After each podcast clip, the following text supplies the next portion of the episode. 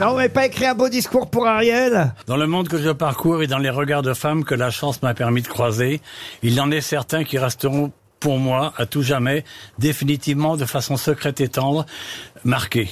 Dans le fond de mon cœur, j'ai déjà vu quelque chose qui ressemblait à une étoile. C'était une étoile au ras du sol avec un sourire doux et tendre, quelque chose de délicat, d'infini. C'était, c'était une jeune femme revisitée par Dior qui, dont la gueule aurait pu... Qu'est-ce que c'est que ce discours de merde? Dont la mais qui ressemblait au bonheur qu'elle peut donner à un homme par un de ses petits sourires qui ouvre les portes infinies du rêve. Oh